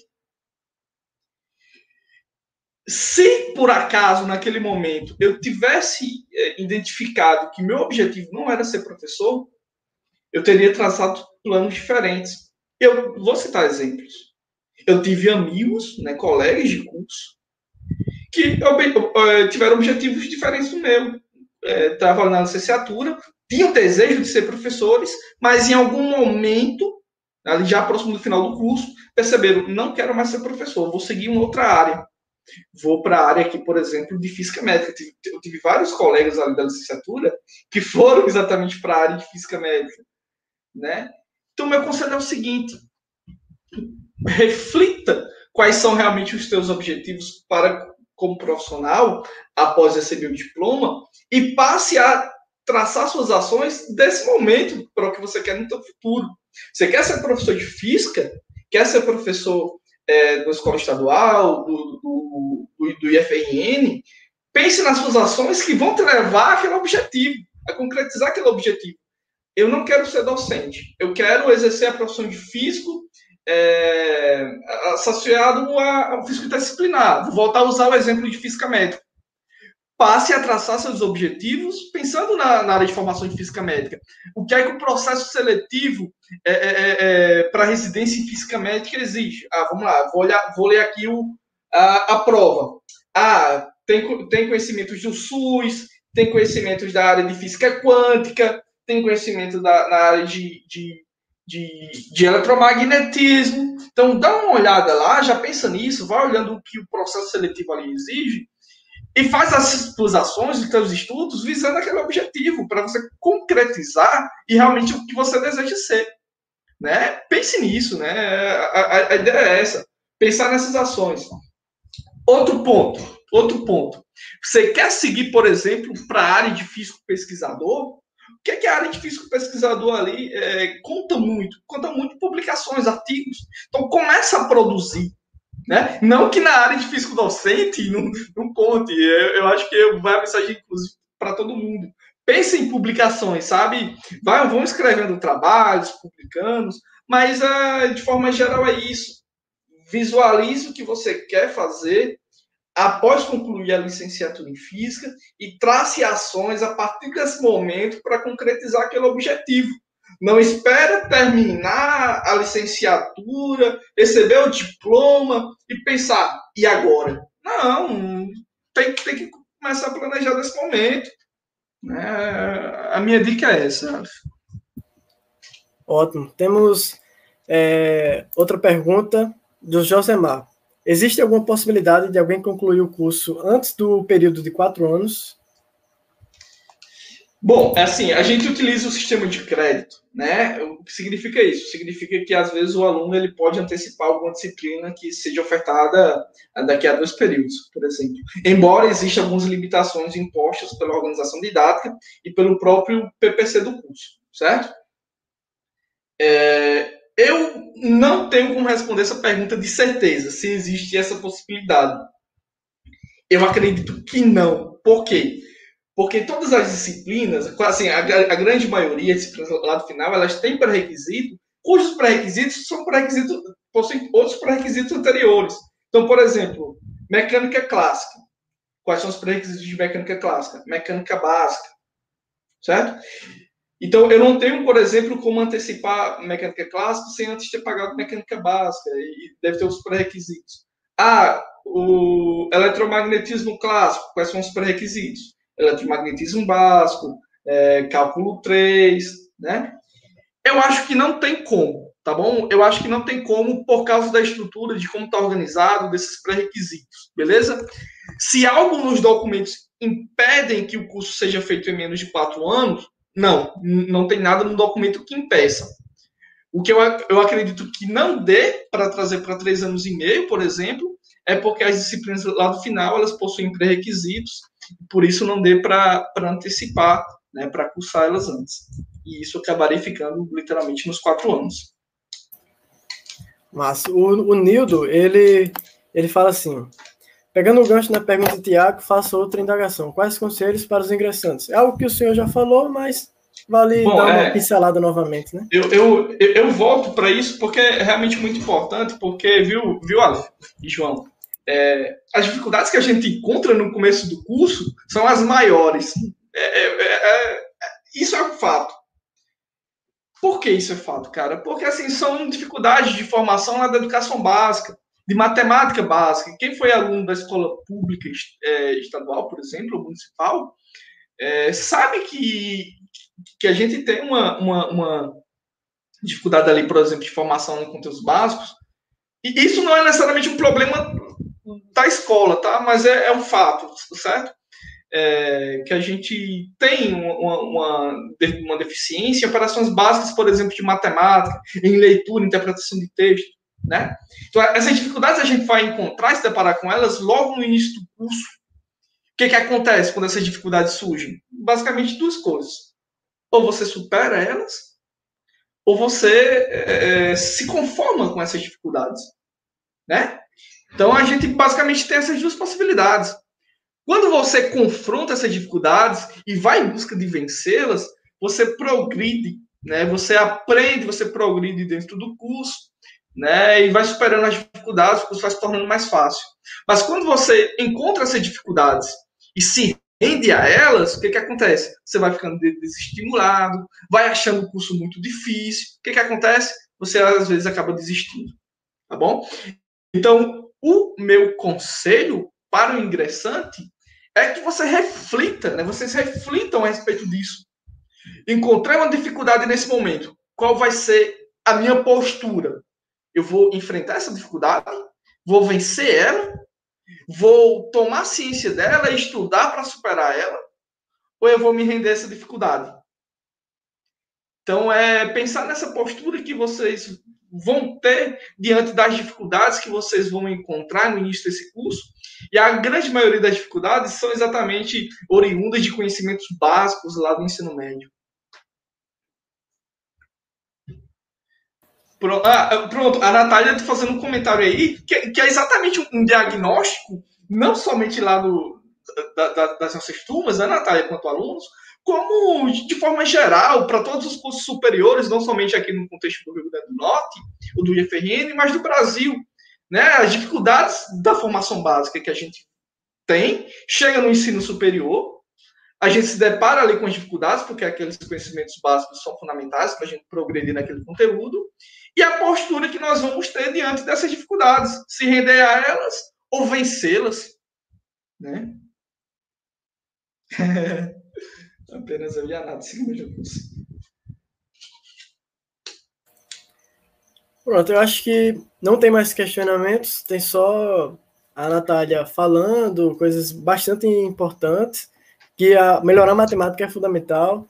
É uma coisa que eu aprendi é, justamente isso, eu achava que sabia pelo menos uns 30% da matemática básica. E eu vi que eu não sabia nem 8, nem 5 por aí. Tive que estudar muito para conseguir é, melhorar ainda mais. Então, é justamente isso, é se dedicar. É, ela faz mais comentários. É, o Tiago tem outro questionamento. Professor Cícero, existe Existem eventos no IFRN que a licenciatura em Física participa? Vai ter a festa quando voltar ao regime presencial? ah, eu espero que sim. Não, festa provavelmente não, né, Tiago? A gente tem que respeitar aí a, é, o distanciamento e tudo mais, né? Mas se Deus quiser, quando todo mundo tiver vacinado e a gente tiver superado essas dificuldades, a gente faz. Né? É, sobre eventos, né? É, bom, o, o IFRN ele costuma assim, organizar alguns eventos. Vou falar aqui no contexto, por exemplo, do, do nosso campus. É, a gente tem algumas ações que são da licenciatura, que os alunos promovem, o Café com Física, né? Eu não sei como é que está a organização do, do, Café com Física, quem está à frente disso, mas eram, eram eventos ali, né, que o pessoal é, realizava para discutir e apresentar trabalhos relacionados à física. Temos também ali no contexto do nosso campus um evento muito importante que é a Spotec. Né? A Spotec é uma, uma, uma feira ali de ciência, né, de, de, realmente de exposição é, de, de, trabalhos acadêmicos, de produções, né, do, não só do nosso campus, mas de outras instituições também. Então a gente costuma também estar sempre participando, publicando trabalho na Spotec. É, e temos alguns eventos mais gerais que eu não estou lembrado exatamente aqui no contexto do IFRN. Porém, já que o Tiago deu a, a deixa aí, vou, vou aproveitar e divulgar alguns eventos é, que sempre acontece no âmbito da física e de outras instituições que promovem. Né? Normalmente eu gosto muito de sugerir os eventos que, os eventos que são promovidos pela SBF. O que, é SBF? SBF é a Sociedade Brasileira de Física, né? que promove eventos, os, os, maiores eventos da, na área de física do país são promovidos pela SBF. Então, no próximo mês, eu não estou lembrado se é no próximo mês ou se é em julho, nós vamos ter o, o, o SNIF, né, que, é um, que é um simpósio é, voltado para o ensino de física, é um dos maiores eventos da área de ensino de física do país, né? Então, os alunos que puderem participar, vai ser um evento é, em formato remoto, né? Porque a gente não está podendo ter esses eventos de forma, de forma presencial. Então, sempre está participando de forma enganjada nesses eventos é, é, relacionados à física, seja o ensino de física, seja a física necessariamente dita, né? Propriamente dita. É, se engajar nesse, nesse tipo de, de, evento, né? A partir do momento que a gente se engaja, a gente também vai tendo ideias, vai produzindo, né? A gente vai criando um aparato ali, uma atividade, é, um processo de ensino-aprendizagem, um equipamento para atividade experimental. A gente vai escrevendo trabalho, artigos para publicar em revistas, para participar desses próprios eventos, né? Então é muito importante, é muito estimulante e na, sempre, né? Na maioria das vezes é muito gratificante estar participando desse tipo de evento, certo? Então é, fiquem atentos aí, certo, a, a esses eventos e sempre que puderem participar participem, é sempre muito produtivo. Eu, particularmente, gosto demais, né? É, é melhor quando é presencial, entendeu? Então, quando é presencial é sempre melhor, porque você vai, né? Tudo, naquele, tudo presencial é melhor, né? A gente fica naquele ambiente, né? É, faz um mini curso, vai para uma palestra, vai para exposição. Então, é sempre muito bacana. Ótimo. Eu acho que. Então é isso, pessoal. Estamos chegando ao fim de mais um podcast. Eu espero que todos tenham gostado. Se você gostou, deixa o seu gostei, compartilhe com o pessoal. Vai ficar gravado aqui. Opa, peraí, que apareceu uma eu pergunta. Já eu já ia falar da pergunta. pergunta. Do Nildo. O Nildo pergunta: além da deficiência na matemática básica, quais outras barreiras, desafios o licenciando em física pode encontrar durante a graduação? Bom, assim, tirando aí esses conhecimentos básicos, é, barreiras e desafios que o licenciado pode encontrar durante a graduação. Bom, eu, eu, eu, particularmente não consigo assim, visualizar uma, uma outra grande barreira, é, é, fora necessariamente esses, esses conhecimentos básicos, né? Tanto de português, né, interpretação de texto, como de matemática. Há um outro, um outro obstáculo que isso é, é, é, é muito evidente e não necessariamente está relacionado ao curso em si, mas, por exemplo, questão financeira, né? Assim, às vezes a gente necessita estar tá exercendo ali algum trabalho, é, né? Por, por, vários motivos, para nossa própria subsistência, né? E isso às vezes vai conflitar a questão de horário com as atividades da licenciatura, né? As, as, é, horas dedicadas ao curso. Então, isso muitas vezes já era um, um grande empecilho. É, aí, qual seria a minha dica? Busca atividades é, remuneradas que estejam diretamente ligadas à tua função quanto, quanto profissional na área de física, quanto professor. Por exemplo, é, é, é dar aula, ministrar aula particular. Né? Essa é uma fonte de renda é, que, nós, eu, eu e a Natália, eu vou voltar para a Natália, eu e a Natália tinha, o Tiago, né, nós tínhamos essa fonte de renda. Porque a gente chegou ali no momento, já ali no quinto, sexto período do curso, onde a, a, somente ali a bolsa do PIBID não estava mais ali é, sendo suficiente para a gente arcar com nossas despesas, né, entre outras coisas. Então, o que, que a gente faz? Vamos ministrar aula particular, né? Vamos dar aula particular, uma renda ali extra que é, a gente consegue obter. Ou se não, vai necessariamente dar aula de física, vai até uma escola particular, busca trabalho na sua área de, de formação, de atuação. Por quê? Porque você vai estar fortalecendo ali seus conhecimentos no campo da física e vai estar recebendo aquele, aquele auxílio financeiro que, é, que era necessário, né? É, e Cícero, Só uma ressalva: o ensino de física também é remunerado. Tem um, acho que são três bolsas para quem quiser participar também. Isso, e, e, exatamente, né? A gente também, o, o Tiago também está é, tá oferecendo aí, né? Quando abriu os processos seletivos, é, bolsas para os participantes, né? Eu acho que também o GPF do Ítalo, acredito que também tem alguns alunos que recebam bolsas, né? Então, assim, no nosso contexto do IFRN, bolsa a gente vai ter demais. Então, para o, o aluno que tem interesse ali realmente e do, do início do curso até o final, e tem essa dificuldade financeira, que é muito comum, certo? É, a gente sempre está ofertando bolsas.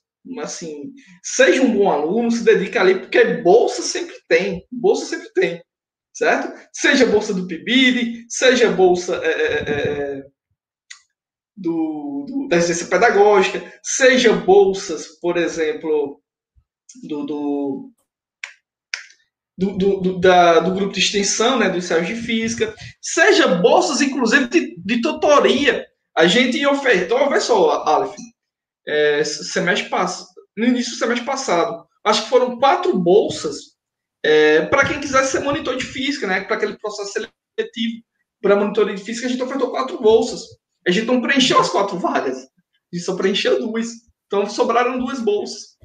Então, bolsa a gente sempre tem. Se dedique ao curso, né? Que essas remunerações ali, eu sei que é pouquinho, 400 reais, não é muita coisa, mas dá para passar aquele perrengue, algumas pessoas, né? Obviamente que quem é pai de família, quem é mãe de família, Ajuda. tem outras necessidades, mas quem não tem toda essa obrigação financeira, esses 400 reais, dá para passar ali aquele, aquele apertozinho naquele período, conseguir uma boa formação e a partir dali você buscar coisas maiores, né? Pois é, as, eu tenho uma dúvida. Foi só porque eu entrei na monitoria que tiraram a bolsa da monitoria, foi? Eu também tá Não, não, não, pessoal. É, é, é, porque assim, a gente tem uma monitoria que é voluntária, que é, que é que vocês estão participando, e tem uma monitoria que ela é remunerada, que é o bolso tal, bolsista tal. É, tutoria de aprendizagem laboratorial, certo? Esse edital ele foi publicado lá em, em janeiro, se não me engano. Né? Então é um outro, é, é um, outro programa. A gente tem a tutoria laboratorial que ele é remunerado, na bolsa ali, que é no seu valor especificamente, e temos a monitoria voluntária, né? que, são, que são ações que, apesar de não ter a remuneração, para a formação ela é muito importante. Interessante. E uma dúvida que eu acho que é algo bem interessante, porque, por exemplo, eu sou bolsista do PIBID eu não posso receber nenhum outro tipo de bolsa que envolva o EFRN, né? É Bom, é, normalmente, normalmente, pessoal, você tem que ver como é que tá lá no edital. Pode ser que tenha algum edital que não dê bola para isso. Mas normalmente todos os editais já colocam restrições nesse sentido, de que o candidato ele não pode receber nenhum outro tipo de auxílio, né, é, que, que envolva ali o FRN. Então, é questões que a gente tem, tem que olhar para o, os, os, editais. Normalmente, não, você, não pode receber mais de uma bolsa, não. Né? Entendi, entendi. Tem alguns comentários, ó. A Natália, ela fala. A Natália desejo... fala muito. é, ela fala demais. Desejo uma boa graduação para os que estão na luta de concluir o curso. Precisamos de mais profissionais na nossa área. Sejam bem-vindos ao nosso mundo e se empenhem em ajudar os alunos. E depois ela continua dizendo: Não existe mais nada gratificante do que ver o sucesso dos nossos alunos. Valorizem cada vez mais a nossa profissão. E é uma verdade bastante convincente, né? A, a, Natália é uma pessoa espetacular. Eu, Natália ela é magnífica, né? não tem nem o que falar. É, tudo né, que nós passamos aí, essas dificuldades quanto, quanto aluno, né? É, tanto a dificuldade ali nas disciplinas, como a financeira mesmo, né? Rapaz, eu tô com aperto aqui, não dá para comprar nem os meus livros. Pra você ter ideia, Aleph, a maioria dos livros que eu tenho aqui, a grande maioria, não todos, é, eu comprei enquanto, enquanto aluno da, da, graduação. Né? É, é necessário que a gente tenha ali uma, uma pequena coletânea de livros ali para essas consultas, né? inclusive para estudar, porque mesmo depois de formado, a gente vai precisar continuar estudando. Então, esses livros eu comprei com bolsa do PIBID, dividido em 10 vezes sem juros, né? Comprava ali na internet, dividi em 10 vezes, porque o livro é caro, não dava para comprar somente uma vez, mas ia pagando ali 10, 15 reais por mês e, e, e fui formando ali minha bibliotecazinha básica. Muito livro de sebo a gente, a gente comprava também, eu lembro. A gente sempre pesquisava, é, tanto nos sebos lá de Natal, como sebos virtuais também para comprar. Então, por exemplo, eu tenho aqui um livro de física moderna, é, que eu utilizei muito durante o curso, né? Eu, eu, utilizava o livro de física quântica do Esberg como sendo o meu texto principal. Foi um livro que eu também comprei é, com a bolsa do PET. E comprei um livro de física moderna, o Tipler, é, em um sebo, que é um livro bem antigo, um livro de 73. É, foi publicado em 73 mas em ótimas condições, um texto maravilhoso, bem objetivo. Era sempre o meu segundo livro ali de consulta. Quando para mim não estava muito claro no iceberg, é, eu, eu, ia lá para o, o, o né, consultar. Foi um livro que eu comprei por 18 reais, se eu não me engano, no sebo. Então, o sebo é uma ótima forma de você também fazer esses, esses investimentos ali na, na sua biblioteca, nos seus livros para consulta, né? Ô, pega Verdade. Isso, é sebo. Sebo é, é, é, são lojas de livros é, usados, né? Normalmente tem livros também é, é, novos, mas o, o, grande mercado do sebo são livros já usados. você consegue encontrar muitos livros antigos, como também livros novos. Às vezes, ah, eu quero comprar um livro de do Halley de física. Você consegue encontrar a edição nova, já utilizada, do sebo, né? Mas também há livros, por exemplo, bem mais antigos, livros é, dos anos 90 ali, né? dos anos 80, dos anos 70, que, que normalmente são mais em conta. Então, quando eu utilizo o sebo para comprar livro, livro de matemática, livro de física mesmo, é, eu sempre compro livro no sebo, compro livros mais antigos, porque eles são bem, bem mais em conta. São livros de 15 reais, de 20 reais. 30 reais no máximo, né? É, eu tenho, por exemplo, eu vou aproveitar o comentário, eu tenho um livro aqui que é o Moisés, volume 3, não, volume, é volume 3 do, do Moisés, que foi um livro que eu comprei no sebo, é um livro recentemente novo, assim, relativamente novo, mas eu comprei no sebo. Então eu comprei ele por 30 reais. O novo dele, na época, se não me engano, era na faixa de, de 70, 80 reais. Então eu comprei ele usado no sebo pela metade do preço. Né? O conteúdo é exatamente o mesmo. O que muda é porque ele já foi um pouquinho usado, tá com, com as páginas um pouquinho mais amarelas, mas nada que nada que atrapalhe, né? É, eu, eu, eu comprei só um livro até agora.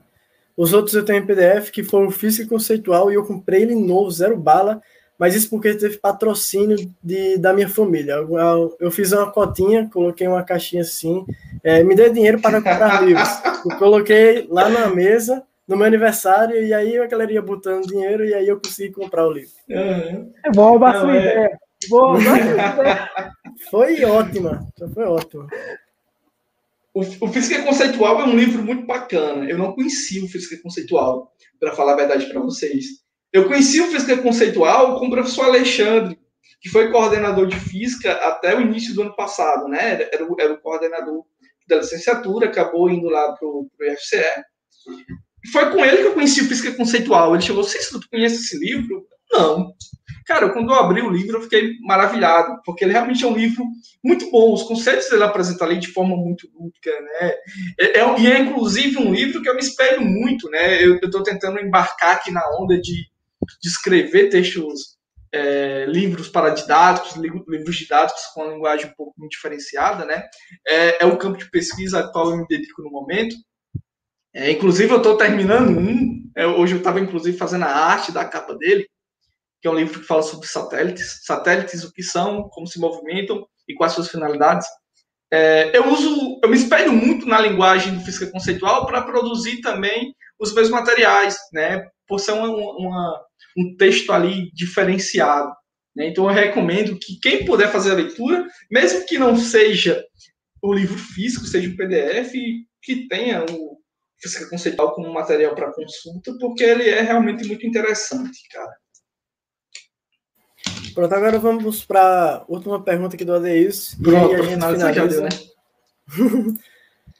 A Uedes diz assim: sei que ler livros de literatura é algo fascinante, porém ganhei três livros de matemática. Como devo deixar essa leitura interessante, uma vez que trata de cálculo? Bom, é, assim, pessoal, é, é, é, isso que eu falo, né? Às vezes a gente pode encontrar livros de matemática que possuem uma, é, uma, uma, uma forma de exposição diferenciada, são o que normalmente a gente chama de livros paradidáticos. Eles apresentam ali o, o, o conteúdo de uma forma mais contextualizada, é, com finalidade também de ensinar né, um determinado conteúdo. Mas os livros de matemática mesmo, é, eles são livros mais objetivos, né? Assim, não há uma, uma, uma leitura, a maioria, pelo menos que eu conheço, né? Um, um texto muito. É, como é que eu posso dizer? Qual seria a palavra? Um texto muito contextualizado, né? Com é, é exemplificações de, de, aplicações e tudo mais, por, porque é um livro, acho mais é, é, é, focado literalmente no processo ali da matemática, na, nas contas, na, nas operações. Normalmente o livro de matemática, é, a maioria, pelo menos que eu tenho, ele traz ali quatro, cinco páginas é, é, é, de conteúdo, né, dando um exemplo, sempre exemplificando, e aí vem mais 5, 10 páginas de exercício, né? Porque a matemática ela tem necessariamente essa peculiaridade, essa natureza de ser algo muito prático. Então, você sempre tem de matemática muito exercício para resolver, porque é um, é um, mecanismo normalmente mais adequado para você aprender matemática é resolvendo, né? Fazendo os exercícios, as contas. Então, eu, eu não sei, eu não sei lhe dar uma dica, né? Normalmente esse é o perfil do, dos livros de matemática. Né? Eu não conheço muitos livros de matemática, por exemplo, com a característica mais lúdica. Não tenho conhecimento. De física a gente tem. Né? De física é muito comum é, hoje a gente ter, ter, ter, essas produções nessa linha, né? produzir livros de físicas é, expondo os conteúdos de forma mais lúdica. Né? Claro que eu falo física no contexto ali do ensino médio, apesar de ter alguns, alguns livros é, também para ensino superior nesse contexto. Eu tenho um livro, Aleph, que eu, é, é, um livro que eu acho ele fantástico. Eu, eu, eu usava três livros de, de, de, de física moderna é, quando eu estava na graduação, né? O, o Física Quântica, o Esberg, é um livro grossinho assim, um azul, muito bom. Ele tem um texto muito fantástico, ele, ele explica as coisas de forma muito fantástica, eu, eu gosto mais dele. Tinha o Tipler, Física Moderna, que é um livro mais antigo, ele é mais objetivo, eu gosto muito dele também. É, muito claro, todas as coisas expostas lá nesse livro.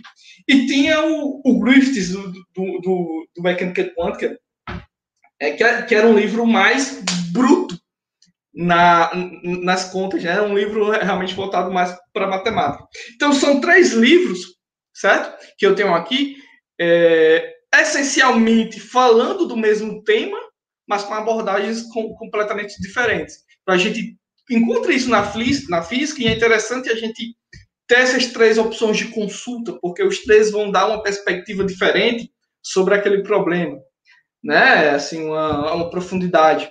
Mas a, a, na matemática eu não, eu não, não conheço livros que tenham essa amplitude de diversificar né, aquela discussão daquele, daquele, daquele tema eu acho que pela própria natureza da matemática de ser algo mais objetivo, voltado realmente para para os cálculos, né? Enfim. Pronto, vamos finalizar com o senhor fazendo uma divulgação de algum canal seu, o seu Instagram.